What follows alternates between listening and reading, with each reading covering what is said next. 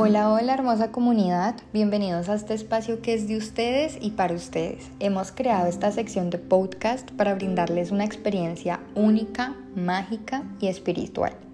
Y les damos la bienvenida a esta inauguración de Sanando a través de historias, nuestro nuevo segmento, donde iniciamos con el capítulo 1 llamado Natalia donde tendrán la oportunidad de escuchar historias que los motiven, que les ayude a sanar y también descubrir mensajes que la vida tiene guardados para ustedes. Esta es una experiencia mágica, así que te invito a relajarte y escuchar nuestras historias y, ¿por qué no?, tu historia, contada a través de mí. Recuerden que todo es anónimo y los nombres se han cambiado por protección de la identidad. Es un espacio que te ayudará a encontrar calma, tranquilidad, cerrar ciclos, agradecer y continuar. Así que no viendo más, iniciemos con Natalia.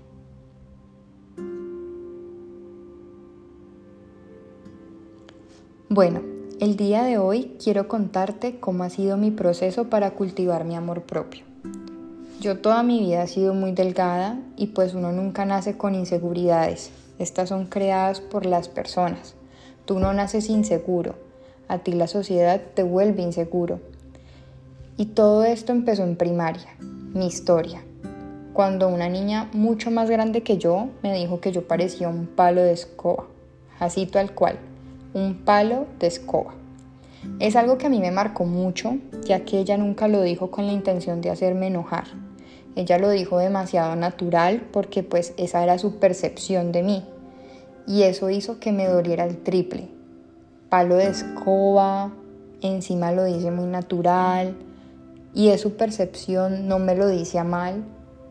Uf, me dolió el triple literalmente. A mí esa frase se me quedó hasta el día de hoy y desde ese momento me sentí una persona anormal, pueden creerlo, me sentí una persona anormal por ser delgada. Además de eso, mi abuela me repetía muchísimo que yo estaba muy delgada, que ella pensaba que yo estaba desnutrida y bueno, todos estos comentarios que hacen las abuelas se fueron quedando en mí generando una inconformidad y un vacío increíble.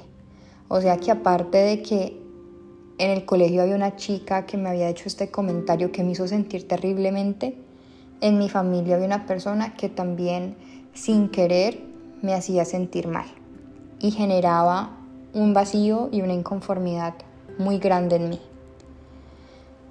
Era mi dolor, era un dolor tan grande, era algo con lo que yo cargaba siendo muy pequeña, que incluso cuando estaba en tercero de primaria, o sea, Dios mío, imagínense, en tercero de primaria, donde yo supongo que uno a esa edad no debería tener ningún tipo de dolor o complejo, yo debería estar disfrutando en ese momento de, mi vida, de jugar, de estar con compañeros o compañeras, pues este no era mi caso.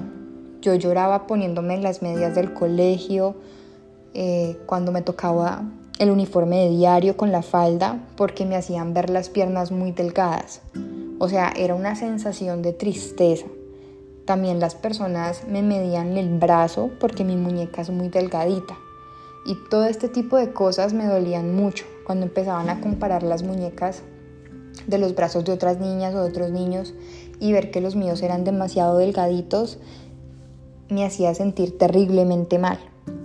Esa inconformidad pues duró desde ese momento hasta el año pasado donde empecé a compararme con una niña en un nivel extremo. O sea, imagínense, en esta inconformidad duró desde que inicié prácticamente el colegio, desde muy niña, por un comentario y fue creciendo hasta el año pasado. Hasta el año pasado donde empecé a compararme con una niña literalmente a un nivel tan extremo que me generó una tristeza que no le llamaría depresión, pero yo no me podía ver al espejo. O sea, yo lloraba todos los días, usaba ropa muy grande para no tener que verme lo delgada que yo era. Entonces, ustedes saben, me colocaba como ese tipo de sacos, ropa como ancha, que me hacía ver un poquito más, eh, pues sí, ancha. Entonces, eso hacía que yo me sintiera un poco mejor, para así yo tener que esconder y tapar mi cuerpo yo no podía ver absolutamente nada de la niña que les cuento con la que eh, empecé a compararme el año pasado. O sea, ninguna foto de esta niña porque sentía un vacío, sentía que si no tenía el cuerpo de ella no era linda, o sea, si yo no tenía este cuerpo no podía estar bien, tenía que estar todo el tiempo comparándome con esta niña y entendiendo pues de que cada cuerpo es totalmente distinto. Y bueno, eh, esto me empezó a atormentar demasiado y literalmente comencé a, a tocar fondo. Empecé a tocar fondo con este tema, también me había obsesionado literalmente con hacer ejercicio, pero ya no era algo sano. O sea, no era el ejercicio que tú haces por estar bien, sino que hacía muchísimo, exagerado, y esperaba que en tres días tuviera cambios. Imagínense, tres días que tuviera cambios. Y si no los veía, me frustraba, pero mal, o sea, me frustraba terrible. Así que un día, más o menos en agosto del año pasado, dije, no más. No quiero más esto en mi vida, dejé de ver cosas de la niña que les cuento, dejé de seguirla, dejé de ver sus fotos, me alejé de mis amigos y me enfoqué completamente en mí. Empecé a llenar el espejo de mi habitación con papelitos que decían, por ejemplo, pegaba en el espejo papeles que decían soy hermosa, estoy bien con el cuerpo que tengo, soy suficiente y con halagos de mí para mí. Es decir, comencé a reforzar mi autoestima. Todos los días los veía y mi mente repetía esto todos los días. Yo sé que la gente dice mucho que esto no funciona, o sea, lo sé porque es algo como muy cliché, pero créanme que funciona. Funciona realmente, o al menos a mí me funcionó. También empecé a acercarme a Dios. Existe una aplicación para descargar en los celulares que es como la Biblia virtual. Y en esa Biblia virtual hay una sección donde hay planes de varios días sobre temas distintos. Así que empecé a hacer todos los de amor propio. Y eso me ayudó más que nada a ver el valor que tengo como mujer, como persona. Que Dios mío, todos somos tan especiales, tan únicos. Cada uno de nosotros es especial. Y como cada uno de nosotros no hay dos. Somos únicos, somos perfectos con lo que tenemos porque simplemente nadie más tiene tu apariencia y que el físico es solo eso, físico, una imagen.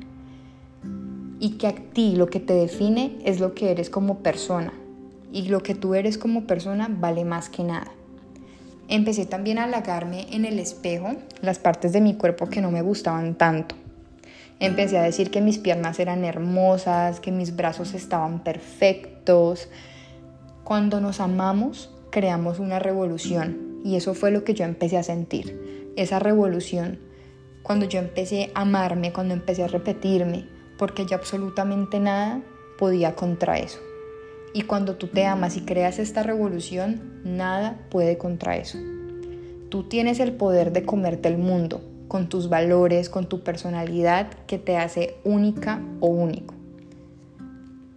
Tengo para decirles que el día de hoy puedo decir que me amo, como estoy, que estoy perfecta, que mi cuerpo está bien como está.